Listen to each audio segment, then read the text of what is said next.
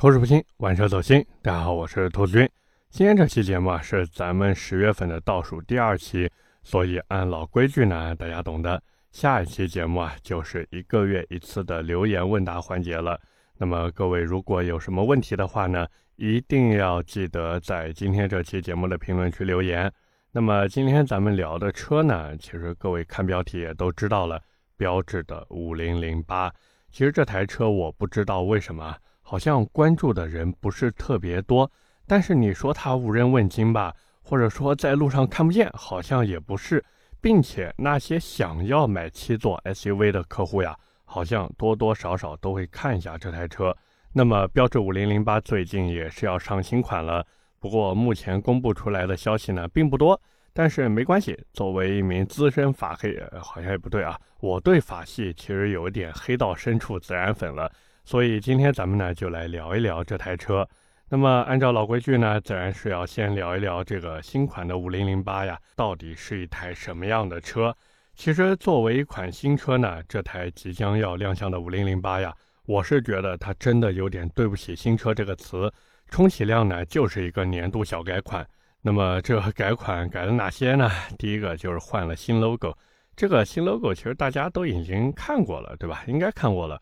之前发布的所谓新款的，实际上呢就是老车换皮的标致四零八，用的呢就是这个 logo。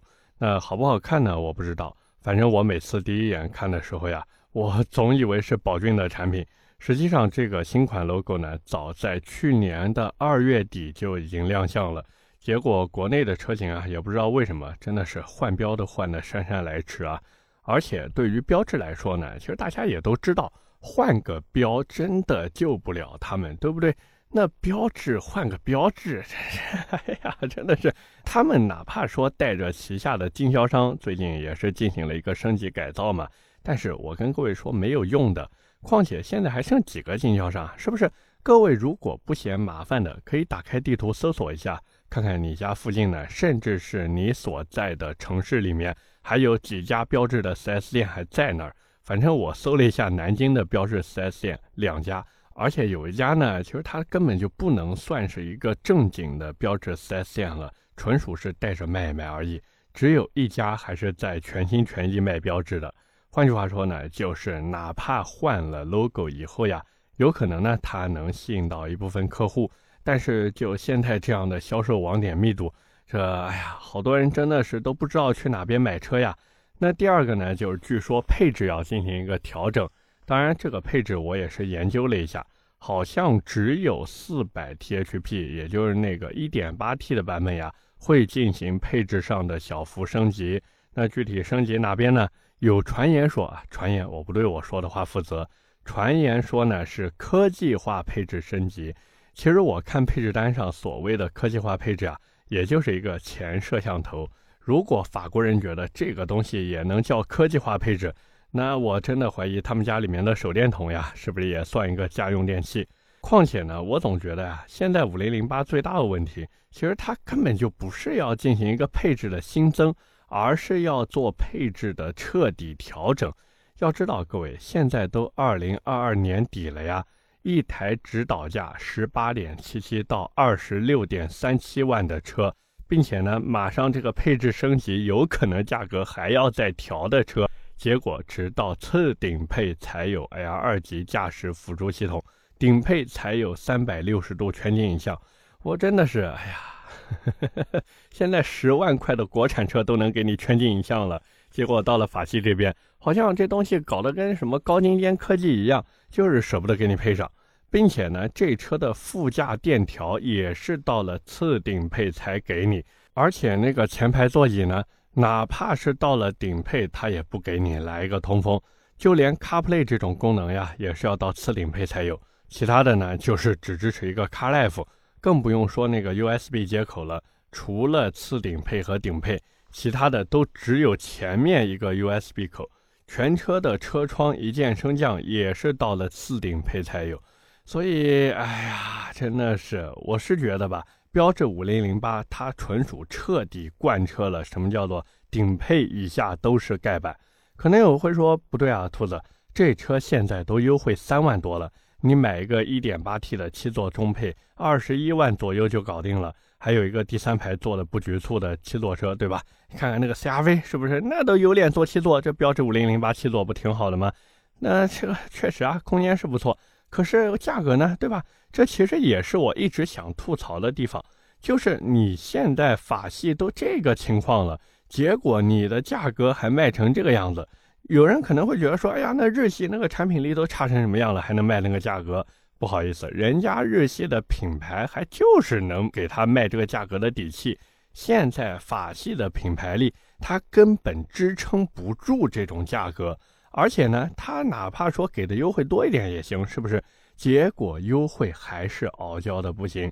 万年不变的 1.6T 和 1.8T 机头，就这通用程度，比隔壁的通用还要通。我记得之前我聊通用的时候呢，就说过为什么通用这种美系品牌呀，他们旗下的车子能给这么大的优惠？一个呢是为了抢占市场，对吧？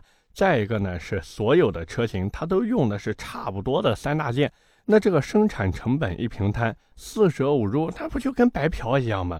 所以他们敢去放优惠，因为成本是真的比人家低。当然这也和通用比较良心有关。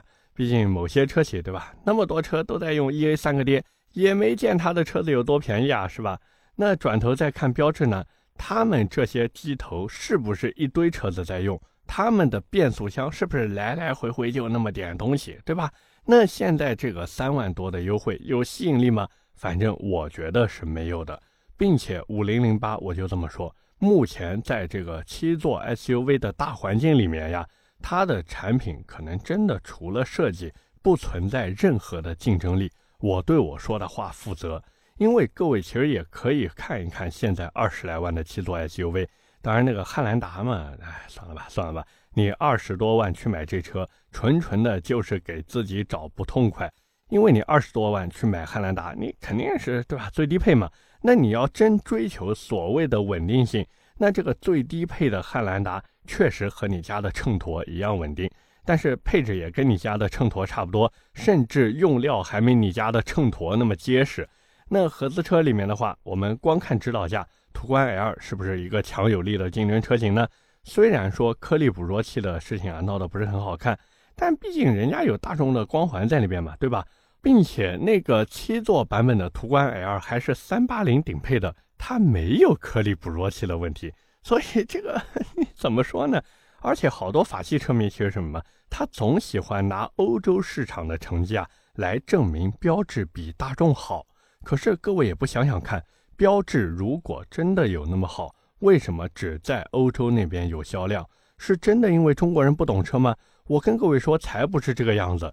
大多数老百姓去买车，不管哪一个国家的，都是要选一台适合自己的。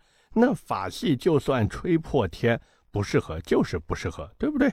我就举个最简单的例子，人家都花二十来万去买车了，结果你法系就给人家一个一点八 T 发动机，而且甚至对吧？这个 1.8T 还是基于那个 1.6T 优化啊，当然这个优化我们这个打个引号啊，就基于那个 1.6T 发动机生产出来的。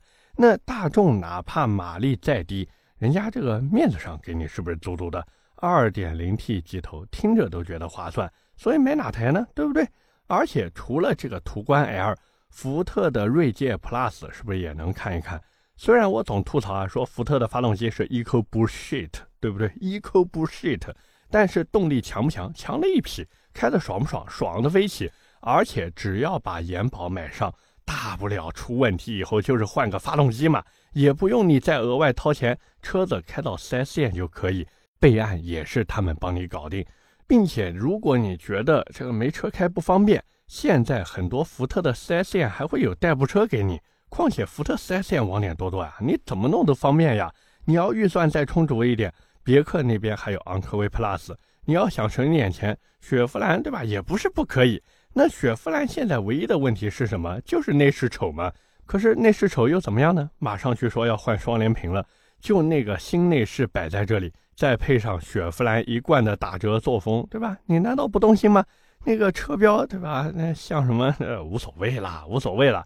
再一个呢，韩系，之前我们总说韩系、美系难兄难弟，那这个也正常嘛，对吧？毕竟自己的亲爸爸美系里面这个也已经过得不是很滋润了。那这个韩系车哈哈很正常，很正常。但是人家途胜 L 现在怎么都换上八 AT 了，算是解决了一个大问题。虽然说内饰的墓碑屏呢有点膈应，但是好歹对吧？有一些科技感啊，有一些科技感。反正关于途胜 L 这车呢，我跟传谣在停车场的节目里面也聊过了，这边就不多赘述了。包括还有那个起亚的世博拓界，大家可以去听一听。那除了这些合资车以外，国产车在这个价位里面，真的是一堆产品让你去选。各位看啊，比亚迪的唐能不能买？能买，而且车子的表现非常好，对不对？尤其是现在的唐 DMI，谁说不好？大家都说好。我跟各位说，消费者的眼睛都是雪亮的。唐 DMI 的槽点可能就两个。一个是等车时间太长，再一个筷子悬挂。可是问题就来了，就唐 DMI 的后悬挂再怎么筷子，好像也比法系的板悬要好吧？那法系还是个非独立悬挂呢。那可能有人会说不对啊，之前不是很多人吹这个法系的板悬调教特别的好吗？可是我跟各位说，大多数都是被以讹传讹蒙蔽了双眼。要知道，法系的优秀版悬。一个是当时的时代因素，显得法系的版悬嗯做的不错；再一个呢，就是他们优秀的版悬，要不然是在他们的性能车上，就比如标致三零八 GTI 那种产品；要不然呢，就是直接用在了赛车上面，就比如雪铁龙拿去跑 WRC 的车子，对吧？这种家用车上面的版权，我总觉得纯粹就是为了省钱。那除了这个唐 DM-i 以外，广汽传祺的 GS 八行不行？其实也行啊，配置也高，动力也好，关键是颜值也挺骚气。那标致五零零八还有什么能打的呢？好像也没什么了吧？因为它能做得好的地方，总有车子能和它做的一样好，甚至做的比它还要好。那所以说到底，标致也许想玩一个性价比，也有可能呢想玩个腔调，但是最后呢全都输在了这里。当然啊，我作为一名黑到深处自然粉的法黑呢，我自己啊倒是对标致五零零八有一些不成熟的建议。首先呢，就是标致五零零八呀，一定要把 L 二级辅助驾驶给全系标配了。反正这些东西也不值多少钱，对吧？给就给呗，大不了到时候终端优惠少给个万把块钱嘛，是不是这个道理？其次呢，就是把该有的 CarPlay 都给配上。还有那个 USB 接口，多给几个，用不了多少钱的。再一个呢，不要抠抠搜搜的不给座椅加热，你最低配啥都没有，可以没问题。反正做做样子的产品嘛，大家都能理解。那你从次低配开始，是不是就应该给点东西了？最起码这个座椅加热要配上嘛。然后从中配开始，是不是通风也要配起来了？这种舒适化配置不要抠抠搜搜的。消费者买七座 SUV。图的就是一个性价比和实惠，你不给，自然有车厂愿意给，除非你就是对吧？佛系卖车，是不是这个道理？那除此以外呢？最后就是选装包多一点。我看那个顶配的精良音响就挺好的呀，你们为什么就是不下放呢？务实一点，我劝标致，对吧？先把七座 SUV 的理念搞懂。现在累死累活一个月，对吧？卖个一千台左右，何必呢？而且除了这些以外，就标致五零零八这车。那五座版本的车子你造它干嘛呢？人家来买你五零零八的，图的是个五座吗？根本不是呀！人家想要的就是七座。但凡追求五座的，而且还就想买标致的，那去买一个标致四零零八不好吗？是不是？你说特供归特供，那这个 便宜啊，是不是？那你说这个五座尺寸大，这个标致五零零八，那是呀，对吧？大都大在后备箱上面了，所以还不如取消五座版，然后。我跟你们说，新增一个六座版的车型，把第二排座椅啊换成两个独立座椅，我都不要求你们弄什么航空座椅了，是不是？就和前排一样，行不行？哪怕不带通风和加热都 OK。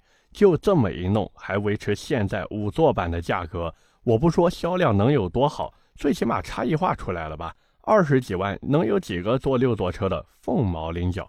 那这时候大家是不是就关注到你了？再看看你标志的外形和内饰，嗯，这个有可能低配还是比较盖啊，但是这中高配，嗯，看起来还是不错的嘛。那这发动机排量低一点就低一点吧，反正图的就是个舒服嘛。我跟各位说，只要标志能把“舒服”这两个字做好了，真的就不用操心销量的问题了。哪怕说多少人在那边吐槽说：“哎呀，你这车没有四驱，哎呀，你这车后面是个版权。”我跟各位说，这都不重要，就是要舒服。这个舒服是什么？消费者买的价格觉得舒服，消费者用车的时候觉得舒服，消费者卖车的时候看那个价格也觉得舒服，这才叫舒服，对不对？所以归根结底，我是真的不太推荐大家现在去买五零零八了。哪怕它作为标志的车，现在换了一个新标志也没什么用。现在的五零零八属于什么？属于你听着觉得浪漫，看着觉得美丽，但是真要买的话啊，这对吧？刚才我也说了，我都不想提它二手车的保值率，除非你就奔着十年八年这么去开，否则真的亏到你不敢相信。哪怕你觉得说，哎呀，我亏点钱也无所谓。你还要再做好修车的准备。法系车现在是什么？就是大毛病没有，小毛病你吃不准什么时候会来。那你说买个家用车，成天提心吊胆的开着，何必呢？对吧？你说追求小众的感觉，那五零零八可能也就是这种虚无缥缈的东西能满足你了。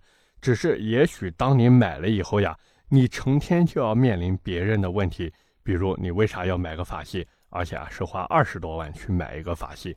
OK，那么今天关于标致五零零八，我们就先聊这么多。那在这边也是再次提醒一下各位，今天这期节目呢是咱们十月份的倒数第二期了，所以按老规矩呢，这个大家懂的，下一期节目就是一个月一次的留言问答环节了。那各位有什么问题的话呢，一定要记得在今天这期的评论区留言，好不好？那么上期的节目呢，我也说了，不知道为什么这个留言区的留言啊，总是慢一拍，甚至慢几拍。所以今天咱们呢就得选六条留言，所以这个我慢慢聊吧，好不好？那么上上期的节目呢，我们聊的是阿维塔十一。第一条留言来自争议的花生，他说新势力的队伍越来越大，大家都想上车，不过我们这样的五线小城市呀，电车想说爱你不容易，配套设施呢还是不方便，而且电车充电桩车位啊，大部分都被油车占用着。这个呢，其实真的是一个非常非常现实的情况。哪怕是在我们说一二线城市吧，可能有的一二线城市这个做的还是挺好的。但是就南京这边，因为我是住在南京的江宁区嘛，我不知道大家对 这个地方熟悉不熟悉啊？反正就我现在看下来的情况呢，确实很多地方都有充电桩了，但是呢，也像你说的那样，好多那个充电桩车位啊都被油车占用着。所以这个没办法，我一直觉得呀，你如果真的想买电动车呢，家里面能装充电桩是一个基础条件。如果说你真的家里面装不了充电桩，成天就指望着外面的快充站，我是觉得这个不太现实，不太现实啊。下一条留言来自 WE 绝代天骄，他说现在的电车一个比一个宽，在城市开近两米的宽度其实很不方便。那种标准停车位停完之后呀，门都很难打开，小路挪车呢也很不方便。这个没办法，现在都在卷嘛，三大件卷不了。电车的三大件无非就是什么电机、电池、电控。那大家现在这些大多数都是外采的，外采的指望谁呀？博士那些嘛，是不是？那人家博士来来回回研发就这么些东西。这些车厂去采购的时候，又是指名道姓说：“哎呀，你看那谁谁谁家都用了什么了，那我们家也要用跟他一样的。你这有没有更好的？有更好的，给我来一套。”然后人家博士说：“哎呀，不好意思，我们没有更好的啦，只有这个给你用了。”那这边车厂怎么办呢？我就卷尺寸嘛，对不对？我这个电池包大家都是，要不然宁德时代，要不然中航锂电的。那这个怎么比呢？就是比尺寸，就是比装潢嘛，是不是？所以这个没办法，没办法。下一条留言来自披萨魔王，他说：“阿维塔这个车选四座确实不错，豪华感十足，红色内饰也挺漂亮，就是展车做工接缝不咋地，前机器盖左侧大灯位置接缝处有翘起。阿维塔这个车除了造型好看，确实没什么技术亮点。看完的人都说好，转头就去提未来了。哎呀，这个 太真实了。”我那天跟那个阿维塔的销售聊的时候，我还提到了未来，结果那个销售就冷笑了一下啊，就这个样子嗤之以鼻的。所以这也不知道是公司文化呢，还是说他们根本就没有把未来当做对手啊。但是现实的情况呢，就是像你说的那个样子，我有三四十万甚至四五十万的预算了，我来买你阿维塔到底图个什么嘛？对不对？我到未来那边好歹还能体验一下当爷的感觉。我来你阿维塔这边，说不定哪天你们三个和尚没水喝了，对不对？就这个道理。那么聊完阿维塔十一那一期的留言呢，下面就是我们上期节目啊。上期节目呢聊的是博越 L，就是吉利新出的那个车子嘛。那么第一条留言来自网友六六六六，他说这期听着像特约，这个我用我自己的名誉担保，博越 L 那期一点特约成分都没有，好不好？而且我回头还又看了一遍我那个博越 L 那期的稿子，包括我还回听了一下我的节目。呃，特约吗？要知道现在车厂做特约，我跟你们说，那个要求真的是一家比一家高，而且高也就算了，里面这个一句负面，我跟你说一点这个负面都不能有。在此基础之上呢，真的是一家要求还比一家离谱。这离谱到什么地步呢？就是他们希望做到的是让一个摊煎饼果子的人去拳击赛场上获得一个短跑的冠军，嗯，就这么一个意思吧。所以这有点像之前的五彩斑斓的黑啊，反正这个各位体会吧，体会吧啊。下一条留言来自听友五七七七七七一七九，他说能不能出一期宝马 mini 的节目？现在小车越来越多，mini 看了很久，我这么跟你说。mini 这车我之前聊过，而且我一直觉得 mini 它完全就是属于看感觉的产品。你如果说追求性价比，不好意思，不要买 mini。你如果说手头预算不充裕，不好意思，mini 不适合你。mini 适合的是什么？就是那些有钱但是钱也不多、钱也不少的那批人，买一个 mini 出去，然后对吧？觉得自己很有腔调。哪怕说他买的是一个 1.5T 的 Cooper，甚至是对吧？我们说之前的 Mini One，他都觉得嗯，我自己这个啊很有腔调，我是这个现代社会里的都市精英阶层，他就这种感觉，知道吧？但是你说真的玩 Mini 的人，R56 对吧？R56 是不是好车？是好车吧？然后还有那个 Cooper S，每一年的 Cooper S 其实都还可以，JCW 更不用说了，那才是顶中顶的 Mini 啊。但是价格呢，对不对？价格又很贵，所以真的买 mini 一定要抱着一个买玩具和买调性的一个心态去买。你如果但凡追求一点点性价比，哪怕有一点点的犹豫，我跟你说，mini 这车就不适合你。最后一条留言来自比你帅，他说我同事的博越啊，都开了五六年了，还是不错的。这个博越这车呢，稳定性还可以。之前老被人吐槽是因为什么呢？就是油耗高。那现在这个新的博越 L 对吧？这个动力总成也换了，整体的油耗呢，我感觉还是可控的。所以我是觉得这个新的博越 L 应该能吸引一部分人，但是它最后又能卖的有多好嘛？毕竟是一个加在当中的那种填缝车型。这个，唉，如果真的追求尺寸的话，等一等豪越 L 改款吧。OK，那么以上就是我们今天这期节目的全部内容了。也是感谢各位的收听和陪伴，我的节目会在每周二和每周四更新，点赞、评论、转发是对我最大的支持。各位如果还有什么想听的车或者想聊话题，也欢迎在下方评论区留言，我们下期节目接着聊，拜了个拜。